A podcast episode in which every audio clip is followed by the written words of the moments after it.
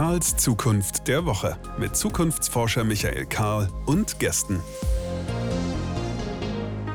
Willkommen zurück. Hier ist Karls Zukunft der Woche. Michael Karl ist mein Name und dieser Podcast soll so etwas wie eine Plattform sein, auf der wir nun Bilder von unserer Zukunft entwickeln. Sowohl was halten wir für realistisch, was glauben wir, was eigentlich auf uns zukommt, als auch, was halten wir eigentlich für attraktiv und erstrebenswert, wofür stehen wir montags morgens auf, um Zukunft zu gestalten. Wir brauchen dafür die Diskussion, deswegen reden wir hier miteinander, deswegen freuen wir uns auch über jede Form von Feedback, von Teilen, von Weitersagen, von Likes, von Shares, von ähm, Nachrichten auf welchem Kanal auch immer. Lasst uns reden.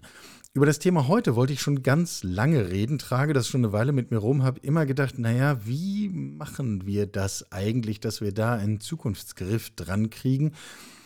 Und irgendwann habe ich gedacht, wir tun das einfach, machen wir jetzt einfach. Das Runde muss ins Eckige, sprechen wir über Fußball. Und ich verspreche, wir sorgen dafür, dass man für diese Folge nicht die vollständigen Jahrgänge des Kicker gelesen haben muss, um mitreden zu können und mitverfolgen zu können. Auch wenn mein heutiger Gast fleißig daran mitgeschrieben hat, dass die vollständigen Jahrgänge des Kicker so umfangreich und so unterhaltsam sind. Matthias Dersch ist hier Reporter beim Kicker, Schwerpunkt BVB und Nationalmannschaft. Matthias, wir erreichen dich unterwegs, aber wie toll, dass du trotzdem da bist. Herzlich willkommen. Vielen Dank für die Einladung. Freut mich sehr. Lass uns mit dem Aktuellen anfangen. Wir erleben im Moment eine Europameisterschaft der Frauen, die ich und ich kenne auch viele andere, die das so empfinden, aus einer Hinsicht erstaunlich finden, nämlich das Qualitätsniveau, was wir dort geboten kriegen. Ein enormer Qualitätssprung gegenüber dem, was noch vor wenigen Jahren im Frauenfußball der Nationalmannschaft zu sehen war. Wie geht das, dass auf einmal Qualität im Fußball so springt? Und wohin springt es als nächstes? Ja, wo fange ich an? Ich, äh, vielleicht damit, dass natürlich Frauenfußball nach wie vor nur sporadisch im Blickpunkt der breiten Öffentlichkeit stattfindet. Also es ist sehr eventbasiert, in Deutschland zumindest. Das, das heißt, da laufen Entwicklungen und wir kriegen es einfach gar nicht mit. Ja, genau, genau, genau. Es hat da nämlich einen deutlichen Grad der Professionalisierung stattgefunden äh, in Deutschland, aber meiner Meinung nach noch mehr auch im Ausland, wenn man nach England schaut, wenn man nach Frankreich schaut. Da sind ja auch nicht zufällig jetzt Mannschaften, die da ein wichtiges Wort mitreden bei diesem Turnier. Und ähm, ja, wir sehen es relativ selten. Die Einschaltquoten von der normalen Frauenfußball-Bundesliga sind kaum im messbaren Bereich, wenn es überhaupt mal übertragen wird. Ähm, ehrlicherweise muss man sagen, ist auch im Kicker die Frauenfußballberichterstattung ja nicht relativ ausgeprägt, umfangreich. Kriegen wir auch immer wieder Leserbriefe zu, kann ich glaube ich an der Stelle sagen. Und ähm, wenn man jetzt mal die letzten Ausgaben von uns in die Hand nimmt, sieht man auch, dass die Umfänge steigen, weil das Interesse natürlich da ist jetzt. Äh, die Quoten der Fußballfrauen sind, glaube ich, in der Spitze bei 8 Millionen. Ähm, das ist eine immense Zahl. Ähm, und äh, dadurch fällt natürlich sehr vielen Leuten auf, dass vielleicht das Bild, was sie vom Frauenfußball im Kopf haben, gar nicht mehr aktuell ist, mhm. Ähm, weil da eben mittlerweile auch deutlich mehr Professionalität dahinter steckt. Immer noch nicht auf dem Niveau der Männer, da kommen wir bestimmt gleich nochmal zu, woran das liegt. Aber es geht in die richtige Richtung. Und ich glaube, was jetzt als nächstes folgen muss, um das schon mal kurz vorwegzuschieben, ist, dass sich dieses eventbasierte Hinschauen ähm, übers volle Jahr erstreckt. Das heißt, ähm, dass der Frauenfußball eben nicht nur dann im Blickpunkt ist, wenn ein großes Turnier ansteht, sondern auch im ganz normalen Ligabetrieb, wie das ja auch bei den Männern der Fall ist. Ja gut, dann hast du ein Stichwort schon selber aufgeworfen, dann lassen wir es nicht liegen, sondern nehmen es gleich auf. Also ist das tatsächlich die Tradition von Kommerz, die einfach dem, dem Männerfußball so viel Vorsprung gibt und eines Tages wird dieser Vorsprung aufgeholt sein und dann ist Frauenfußball so attraktiv wie Männerfußball? Ja, wenn wir mal nach Amerika schauen, in die USA beispielsweise, da ist der Frauenfußball stärker als der Männerfußball. Ähm, stärker im Blickpunkt der Öffentlichkeit, stärker im Interesse. Äh, der Frauenfußball ähm, besetzt da im Grunde die offene Flanke, denn die, die, die Männerfußballnationalmannschaft steht immer irgendwie im Schatten von NFL, NBA, äh, NHL. Ähm, auf der Frauenseite gibt es diese starken Gegenpole nicht. Das heißt, ähm, Frauenfußball spielt da eine deutlich größere Rolle. Nicht zufällig Equal Pay etc. pp. ist da gelebte Praxis. Es steckt da auch deutlich mehr Geld dahinter. Und natürlich spielt Kommerz insofern eine Rolle, als dass die finanziellen Mittel, die da sind, auch dazu dienen, dass äh, sich die Qualität steigert, dass die Leistungen besser werden, weil die Trainer besser sind, weil die Spieler sich mehr auf ihren Sport konzentrieren können, weil sie nicht noch nebenbei arbeiten müssen oder studieren müssen oder oder oder. Ähm, und wir sehen das auch, wenn wir jetzt nach Europa blicken. äh, in England beispielsweise sehr stark, dass der Frauenfußball da extrem gepusht wird. Die Premier League-Vereine ähm, pushen den Frauenfußball nicht über gesonderte Kanäle von Manchester City Frauen etc., sondern über ihre Hauptkanäle bei Instagram, bei Twitter, bei Facebook und erreichen damit natürlich mit einem Tweet sofort ein Millionenpublikum. Und äh, in Deutschland haben wir das in dem Maße noch nicht. Wenn ich jetzt zum BVB gucke, die haben ja jetzt seit einem Jahr eine Frauenmannschaft, die ganz, ganz unten anfängt. Man hat sich also bewusst dagegen entschieden, sich irgendwo einzukaufen. Mhm. Wäre auch schwierig geworden, den Leuten zu vermitteln, weil man ist natürlich immer auf der Traditionalistenseite beim BVB und hat ja auch sehr oft und sehr lange RB Leipzig kritisiert. Die Fans tun das bis heute. Man kann das Modell jetzt nicht im Frauenfußball machen, dann macht man sich unglaubwürdig. Ja. Das heißt, die fangen in der untersten Liga an aber sie begleiten das Ganze sehr professionell und auch über ihre normalen Medienkanäle. Und dementsprechend äh, kriegt diese Mannschaft eine deutlich höhere Aufmerksamkeit, als dass sie das jetzt qualitativ verdient hätte. Es gibt in, äh, in Deutschland sehr, sehr viele Frauenfußballmannschaften, die besser sind, aber kaum eine, die so eine breite Öffentlichkeit hat. Ja. Und äh, ja, dann sind wir natürlich bei Kommerz am Ende. Na klar, und dem, was das ermöglicht, hast du ja auch äh, schon angefangen auseinanderzunehmen. Ich wage mal sowas wie eine These man hört ja relativ gängig den Wunsch zu sagen, also jetzt nicht von allen, aber immer wieder, gib mir wirklich attraktiven Fußball, gib mir professionelles Umfeld, professionelles Spielen, aber bitte auf diese wirklichen Übertreibungen von Kommerz und diese gigantischen Fantasiegehälter etc. Ähm, könnten wir dann doch verzichten auf eine WM in Katar und, und, und was nicht alles dann so als, als Überbau genannt wird ist in dem Sinne dann nicht das, was wir jetzt im Frauenfußball sehen, so etwas wie ein Zukunftsmodell von Fußball? Wirklich guter Fußball, aber eben keine Katar-WM? Ich glaube, dass der Frauenfußball tatsächlich diese Nische möglicherweise besetzen kann, genau solche Leute abholen kann. Wir haben ja auch ähm, oder sehen es ja immer mal wieder, dass sich äh, Fans ähm, von ihren Profiklubs ein Stück weit abwenden, ein Stück weit wieder zurück in die Provinz gehen, lieber mal zwei, drei, vier Ligen weiter unten, weil es echter ist, weil es authentischer ist, weil es äh, anfassbarer ist.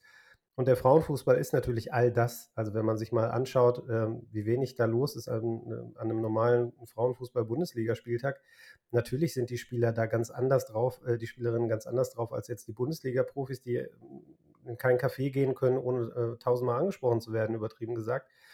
Bei Frauenfußball hat man schon noch das Phänomen, dass die, die Spielerinnen sich extrem freuen, wenn sie Interesse erwecken.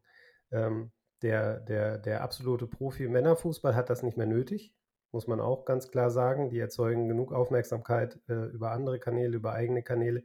Die brauchen das öffentliche Interesse nicht mehr in dem Maße. Äh, der Frauenfußball benötigt das noch. Aber ich denke das mal weiter und ähm, ich bin dann wieder bei dem Bild, den Frauenfußball, glaube ich, in Deutschland nach wie vor hat. Und meiner Meinung nach hängt er auch mit der Begrifflichkeit zusammen. Äh, warum reden wir nicht einfach über Fußball? Ja, gute äh, Frage. Äh, wir das ja in, in anderen Sportarten auch machen. Ähm, und äh, ich glaube, den Switch im Kopf, den müssen ganz viele noch machen. Zugegebenermaßen muss ich den persönlich auch machen. Ich gucke selten ein Frauenfußball-Bundesligaspiel, eigentlich nie, obwohl ich, ich wohne in, äh, im Kreis Unna.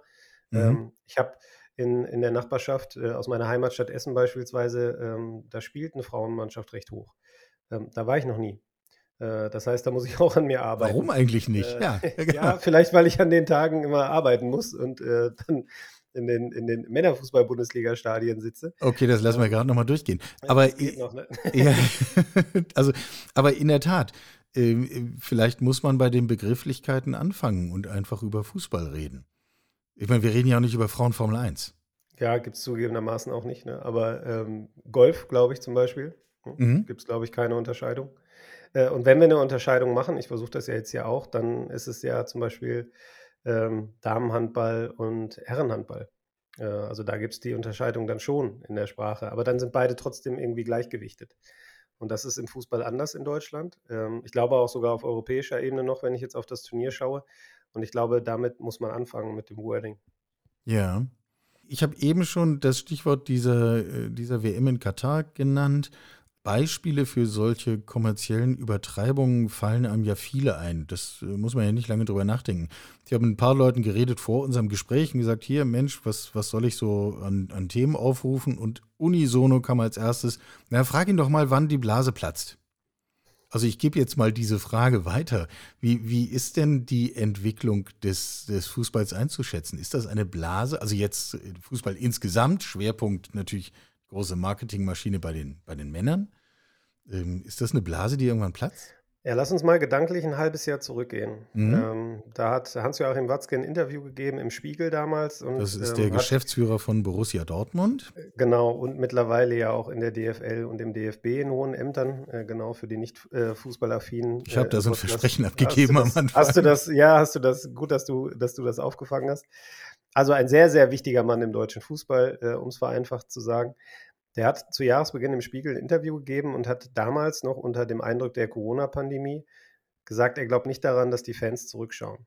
Und äh, gerade diese Corona-Pandemie, die Debatten, die da geführt wurden, äh, dürfen die jetzt Bundesliga-Fußball spielen, wenn die Kinder nicht mal auf den Bolzplatz dürfen. Ich möchte das jetzt nicht alles aufwärmen. Ähm, der Zuschauer, der Verlust der Zuschauereinnahmen, der natürlich bei vielen Clubs äh, das Wirtschaftsmodell ins Wanken gebracht hat da gab es ja schon die eine oder andere Vermutung, dass das jetzt mal das Ende sein könnte, dass jetzt die Blase platzt, dass die Gehälter sinken, dass die Ablösesummen sinken. Ja, und jetzt sind wir im äh, Juli 2022. Die Pandemie ist immer noch nicht überwunden, aber die Fans dürfen wieder ins Stadion kommen und sie kommen tatsächlich auch. Borussia Dortmund hat äh, in kürzester Zeit äh, über 50.000 Dauerkarten verkauft. Äh, und das ist kein Einzelfall, sondern die Regel in der Bundesliga, zumindest bei den populären Clubs. Mhm. Ähm, ich glaube auch, dass die Stadien in Katar voll sein werden. Auch wenn da jeder sagt, da fahre ich nicht hin. Irgendwer wird da sitzen, hundertprozentig, auch deutsche Fans. Ähm, und deshalb glaube ich, dass diese Blase nicht platzt, zumindest nicht in Gänze. Ich hoffe, dass die ein oder andere extreme Ausprägung sich zurückbildet.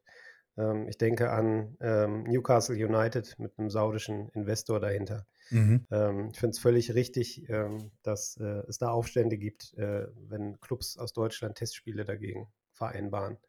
Ähm, weil ich glaube, dass es der deutsche Fußball, ohne dass ich jetzt übermoralisch werden möchte, aber gut daran tut, wenn er gewisse Werte hochhält.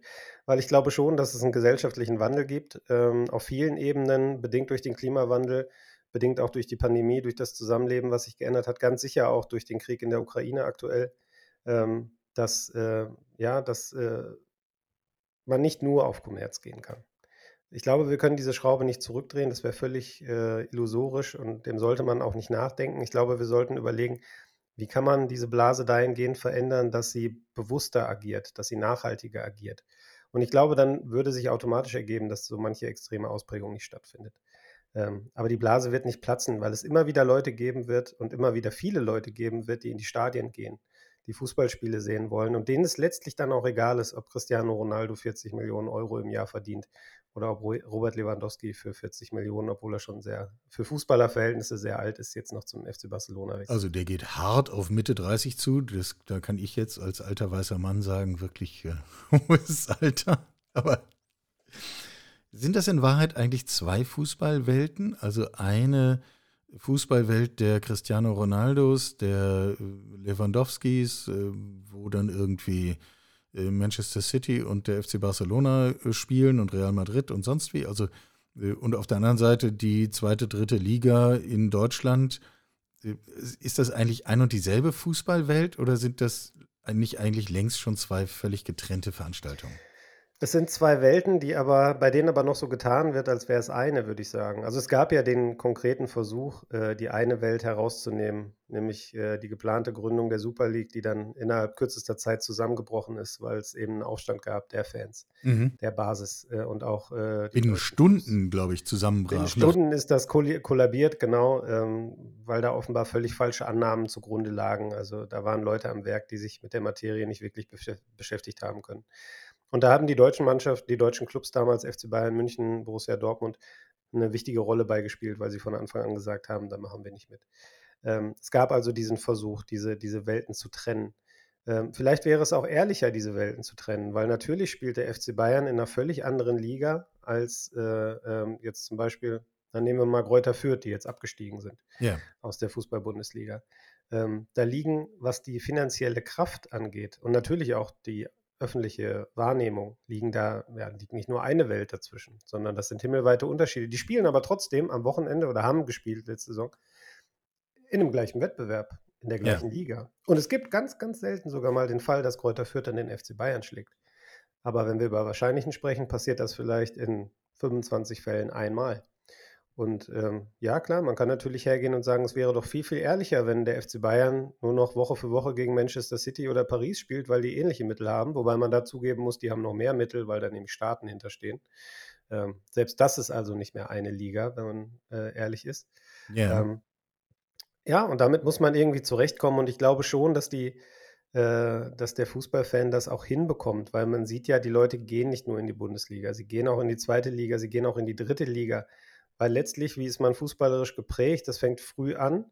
Ähm, zumindest war das in meiner Generation noch, und da sind wir dann bei der Zukunft. Die Frage ist, wird das auch in Zukunft noch so sein? Sind die fünf-, sechsjährigen jetzt noch genauso, wie, wie ich es war oder wie du es warst, als mhm. du in mhm. dem Alter warst? Ich würde sagen, nein. Aber aktuell profitieren die Clubs natürlich noch davon, dass man irgendwie lokal sozialisiert wurde. Man fand vielleicht immer Barcelona toll oder Real Madrid.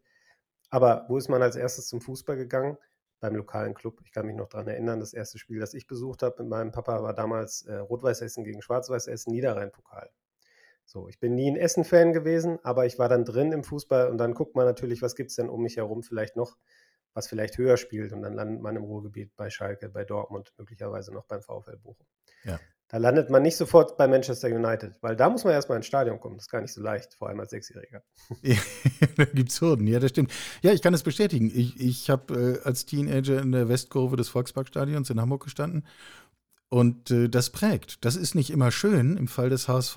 Es gibt sogar viele Momente, wo das gar nicht schön ist, aber ich kann nicht abstreiten, dass das die Wurzel einer tiefen Verbundenheit ist. Und die lässt dich auch nicht los, glaube ich, bis zum Ende. Genau, das und ich wohne ja, seit. Das ist ja das Phänomen Fußball eigentlich. So ist es. Ich wohne seit 30 Jahren nicht mehr in dieser Stadt. Und trotzdem gibt es da so etwas wie so einen, zumindest so einen Anknüpfungspunkt. Wenn du sagst, das ist heute anders, die, die heute Kinder und Jugendlichen werden anders im Fußball sozialisiert und wachsen in eine andere Fußballwelt rein. Wie funktioniert denn das dann heute? Heute funktioniert es, glaube ich, viel über das Digitale logischerweise. Also Fußball und FIFA, dieses Playstation-Spiel, mhm. hängt, glaube ich, heutzutage gerade bei den Jüngeren sehr, sehr eng beieinander. Das sieht man auch daran, dass die Fußballclubs eigentlich alle immer mit diesem Spiel in irgendeiner Weise kooperieren. Ähm, und immer diese, diese Karten, wo dann die Stärken draufstehen, da gehen die Spieler auch total drauf ab, weil sie natürlich wissen, die ganzen Jungs, die sich die Fußballtrikots zu Weihnachten schenken lassen, die gucken auch auf diese Werte. Die nehmen nicht, ich habe gestern mit, mit einem Verteidiger von Borussia Dortmund ein Interview geführt, äh, der hat zu mir gesagt, ich wollte natürlich immer Stürmer werden. Kein Mensch will Verteidiger werden. Kein Mensch trägt den Namen eines Verteidigers auf dem Rücken. Da habe ich gefragt, welche Namen haben denn deine Kinder auf dem Rücken? Ja, da steht Papa. Die würden auch nie meinen Namen draufschreiben. Die wollen auch ein Holland-Trikot berühmter Stürmer von Borussia Dortmund, der jetzt zu Manchester City gewechselt ist. Kleiner Einschub. Mhm. Ähm, heute ist es also, wenn man mal rumschaut, ähm, ich will jetzt gar nicht in diese früher war alles besser äh, Ari verfallen, weil ich es auch nicht so sehe. Ähm, aber es hat sich ja definitiv was verändert. Also wenn ich äh, zu mir in die alte Nachbarschaft gehe, da gibt es den Bolzplatz nicht mehr, wo ich gespielt habe. Und wenn ich irgendwo mal kickende Kinder sehe, dann haben die tatsächlich Messi-Trikots an, Ronaldo-Trikots an. Da sehe ich selten mal ein Rot-Weiß-Essen-Trikot, was natürlich auch daran liegt, dass dieser Verein sehr, sehr lange sehr schlecht äh, gewirtschaftet hat und sehr tief abgestürzt ist. Jetzt haben sie sich ja kurzzeitig wieder erholt und vielleicht klappt es ja diesmal auch mit der dauerhaften Rückkehr. Ähm, aber der Blick ist natürlich globaler geworden, weil wir natürlich durchs Internet äh, mit der Welt verbunden sind. Und das, da bleiben ja Kinder nicht von verschont. Ich habe auch zwei Kinder, fünf und sieben Jahre alt, zwei Mädchen. Die haben noch kein eigenes Handy und hoffentlich wollen sie auch noch lange keins, weil sie werden noch länger keins kriegen. Ähm, aber natürlich gucken die bei mir mit rein. Natürlich haben die auch mal ein iPad in der Hand und damit da sind die mit Dingen konfrontiert, da konnte ich als Kind nur von träumen, was, äh, was die Weite angeht. Und ähm, ein Fußballspiel wird ja aktuell auch schon, wenn ich auf mein eigenes Konsumverhalten blicke, selten mal über 90 Minuten konsumiert. Also ähm, ich kann die Spiele, die ich über 90 Minuten gucke, unter der Woche ja vielleicht an zwei, drei Fingern abzählen. Mehr brauche ich nicht. Drei, vier Spiele sind es dann schon, weil ich beruflich damit zu tun habe. Ähm, aber das Allermeiste findet ja über Highlight-Clips statt. Und ähm, ich bin auch so jemand, ich gucke das auch auf dem Fernseher, aber ganz viele gucken es auch auf dem Handy auf dem Weg zur Bahn. Und ähm, ja, welche Spiele kann man da sehen? Natürlich Juventus Turin, AC Mailand, FC Barcelona, Real Madrid, Paris Saint-Germain. Und äh, ich glaube, das wird in der Tat eine große Aufgabe sein für die, für die Fußball-Bundesligisten, die jetzt nicht Bayern München und Borussia Dortmund sind, vielleicht auch nicht Schalke, sondern eher so das mittlere bis untere Segment bedienen, die Leute einfach noch für sich zu begeistern, sie wieder reinzuholen ins Stadion. Denn die Generation jetzt, die kommt irgendwann nicht mehr. Ja, lass uns nochmal den Blick in die Zukunft wagen. Wenn jetzt der Einstieg in die Droge Fußball ganz anders stattfindet und sich gleichzeitig diese Schere zwischen den ganz Großen und den vielen Kleineren immer weiter öffnet, zu was für einer Perspektive führt das? Also wenn wir einfach mal die Uhr fünf bis zehn Jahre weiter drehen, wie sieht dann Fußball aus? Viel, viel professioneller, glaube ich, noch als heute. Zumindest in manchen Bereichen. Moment, da muss ich gleich reingrätschen. Ja. Was heißt professioneller? Profis sind die ja jetzt schon. Also äh, Profis sind die jetzt schon, genau, aber sie leben nicht immer wie Profis. Und sie werden auch nicht immer begleitet wie Profis.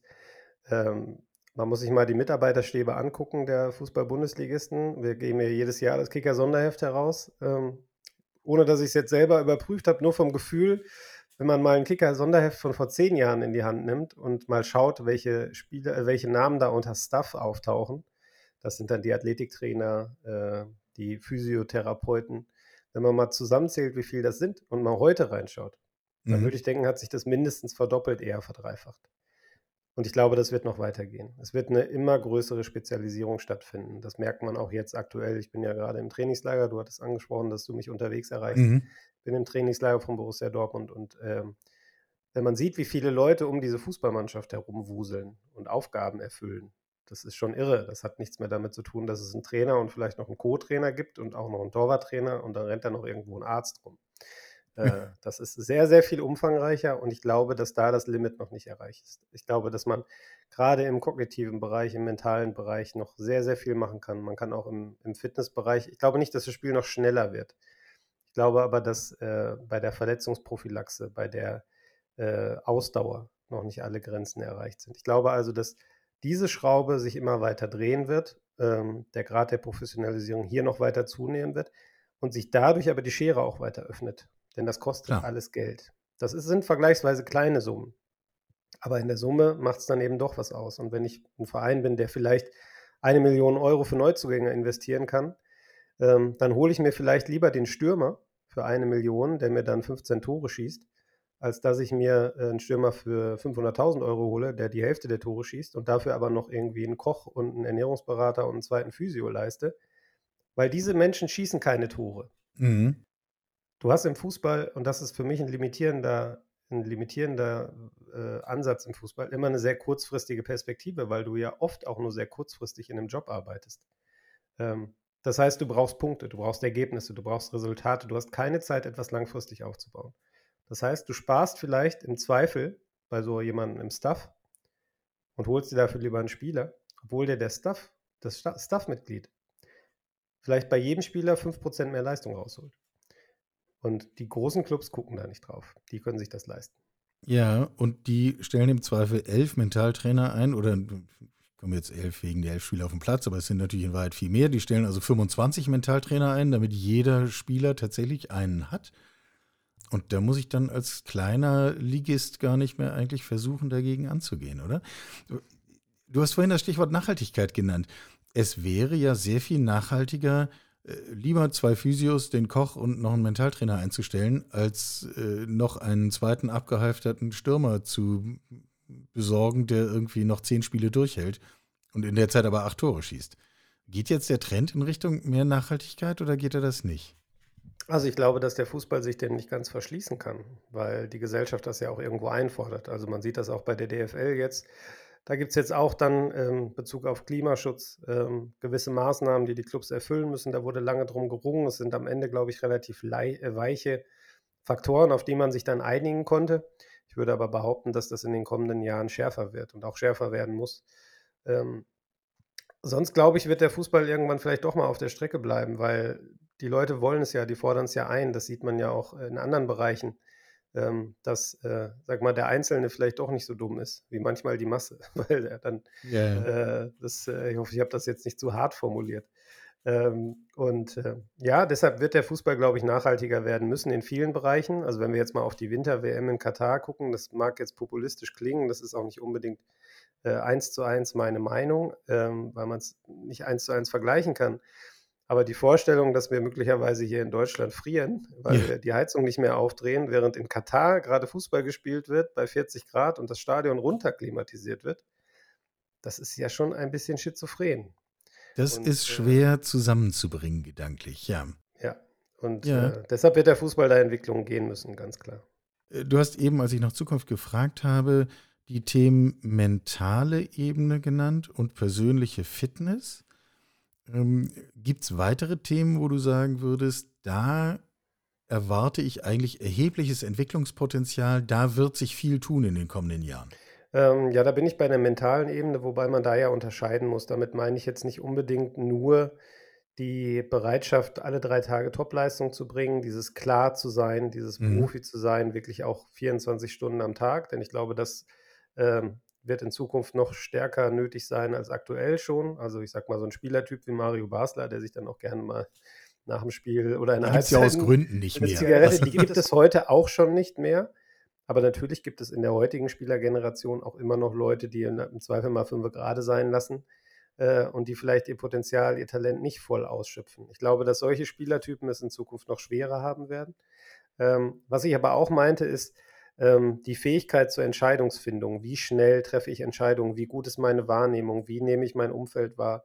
Ähm, dass das immer wichtiger wird, weil ähm, durch die gestiegene Fitness, durch die gestiegene Geschwindigkeit dieser Sportart ähm, gibt es sehr viele, äh, gibt es nicht mehr so viel Zeit, wenn der Ball dann mal bei dir am Fuß ist. Idealerweise weißt du vorher schon, wo du den Ball als nächstes hinspielst. Wenn man Kevin De Bruyne sich anschaut, einen der weltbesten Fußballer der Welt, Mittelfeldspieler ähm, bei Manchester City, wenn man sich den mal wirklich im Detail anschaut, äh, wie der ein Spiel verfolgt, dann scannt er permanent das Spielfeld. Und das ist seine große Qualität, weil wenn der Ball zu ihm kommt, weiß er schon, wo er ihn mit einem Kontakt hinspielen kann weil eben die Zeit viel, viel, viel zu knapp wird. Man kann nicht den Ball annehmen, Fuß drauf, rumschauen, ah, da hinten steht jemand, den spiele ich an, ist der Ball längst weg und der Ball im Tor.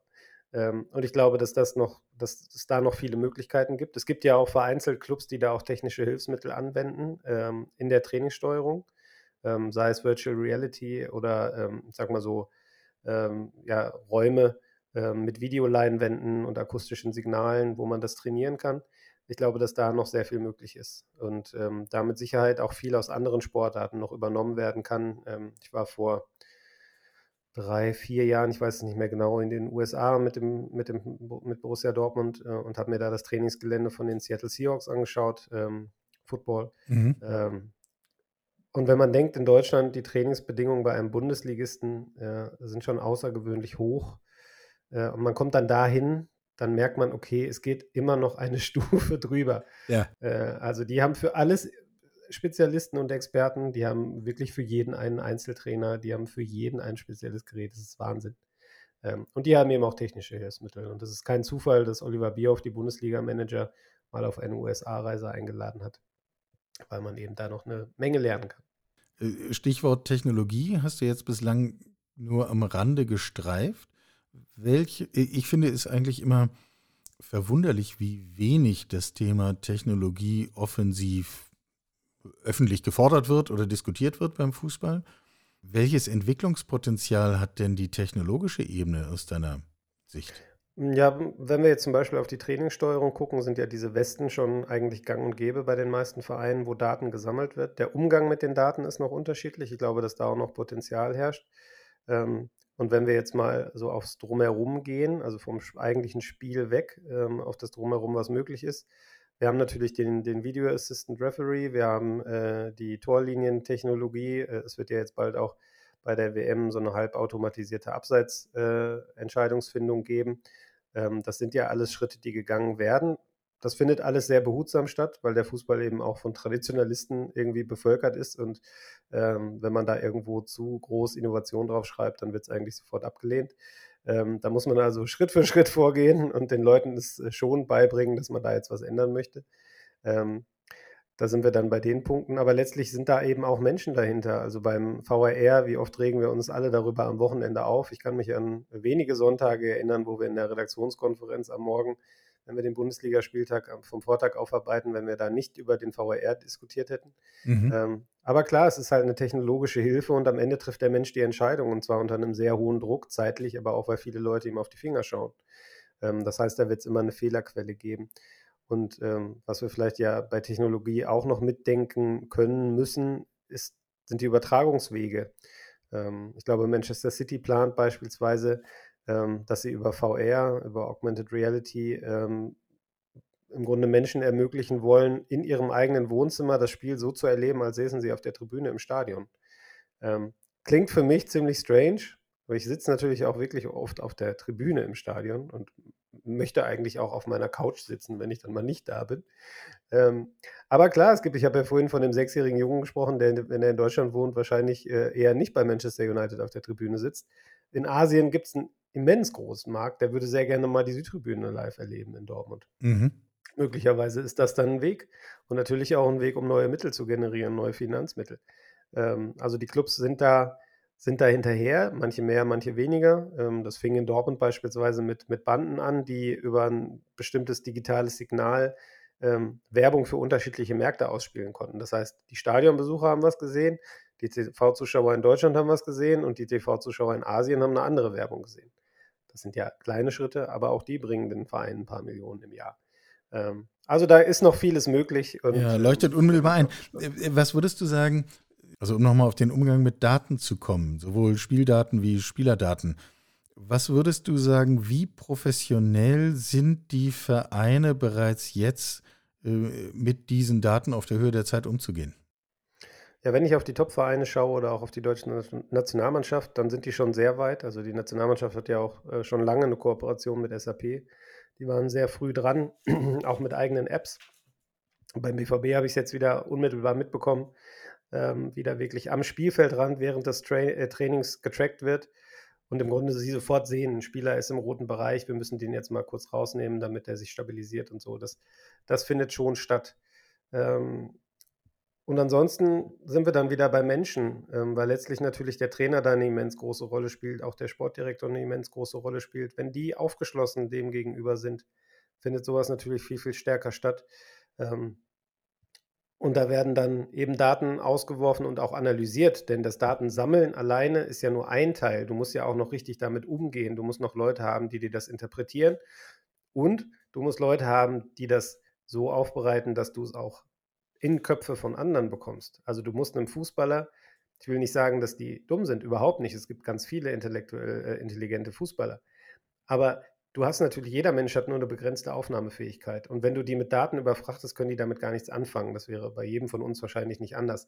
Das heißt, du musst ja diese Masse an Sachen, die du sammelst, und zwar in jedem Training, an jedem Tag, die musst du ja so aufarbeiten, dass du damit auch was anfangen kannst. Und ich glaube, da ist durchaus noch Potenzial. Ich glaube, da bleibt eine Menge liegen. Ähm, und was ist ja auch noch, die andere Seite des Datensammels sind ja wir Konsumenten.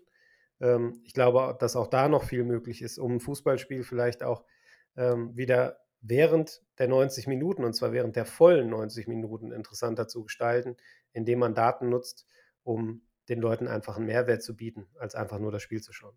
Ja, und zu sagen, also jetzt haben die einen 33 Prozent Ballbesitz, das sind immer so Zahlen, die werden dann um die, einmal um die Ohren gehauen, ohne dass man eigentlich wirklich viel Sinnvolles damit anfangen kann.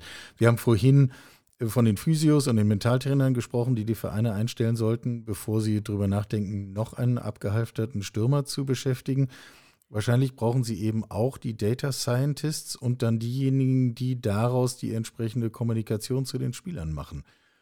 Steigen die intellektuellen Anforderungen an Spieler damit? Ja und nein. Ähm, ich glaube, man braucht auch weiterhin kein abgeschlossenes Studium, um Fußballprofi zu werden. Das ähm, schafft man ja mit 18 auch in der Regel nicht. Das wird schwierig. genau. ähm, aber man braucht eine Bereitschaft, sich mit solchen Dingen auseinanderzusetzen. Das haben die Spieler allerdings auch jetzt schon größtenteils. Ähm, man schafft es ja heutzutage kaum noch außerhalb des Internats, des Fußballinternats, ähm, der Leistungszentren in die Bundesliga zu kommen. Und da werden die Spieler ja von klein auf, und wir sehen das, die, der FC Bayern hat, glaube ich, vor kurzem einen Neunjährigen verpflichtet.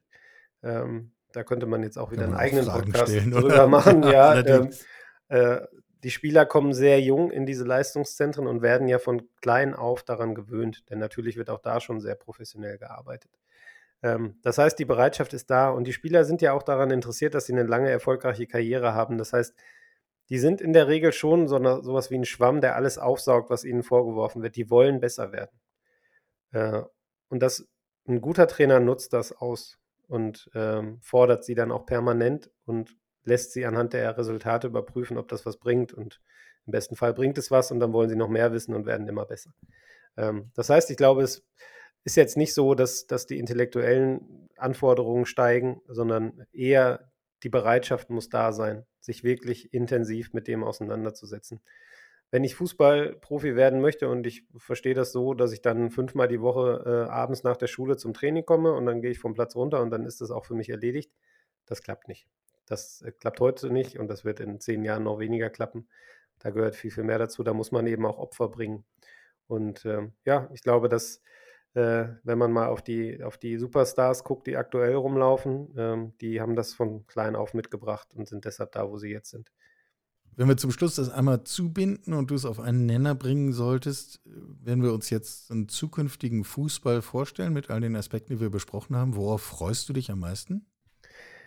Ich freue mich am meisten, gerade jetzt nach der Corona-Pandemie und den leeren Stadien, dass äh, ich glaube, auch in zehn Jahren die Menschen noch ins Stadion gehen.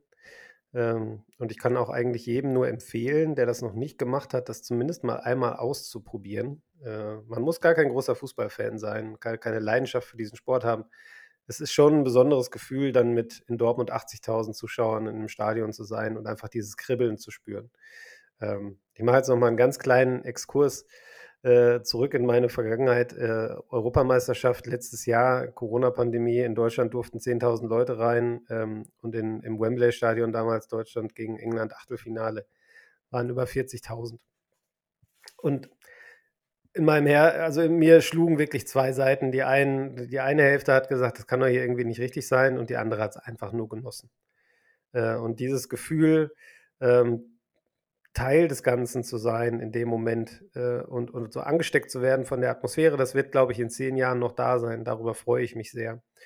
Und äh, ansonsten, ähm, ja, würde ich mir wünschen, ähm, dass es spannend bleibt, spannender wird vielleicht, als es aktuell dann auch ist, ähm, dass eben sich die Verbesserungen auf einer breiteren Basis durchschlagen, dass, äh, ich habe ja schon gesagt, die Extremen sich vielleicht ein bisschen verringern, die Mannschaften wieder etwas näher heranrücken.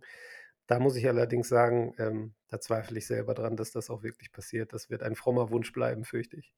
Gut, dass du das an dieser Stelle sagst, sonst müsste ich es jetzt nochmal hinterfragen. Aber wir lassen das jetzt genauso stehen, beobachten das. Eine praktische Handlungsempfehlung haben wir auch bekommen und die nämlich von Matthias Dersch, äh, Reporter beim Kicker und jetzt gerade im Einsatz beim Trainingslager von Borussia Dortmund. Wir müssen jetzt einfach deswegen einen Punkt machen, weil du gleich zum nächsten Testspiel gehen musst, um zumindest mit deinen Augen und deinem Sachverstand Daten zu sammeln und daraus etwas zu machen. Ich danke dir sehr für deine Zeit. Vielen Dank für die Einladung. Sie hörten Karls Zukunft der Woche, ein Podcast aus dem Karl Institute for Human Future.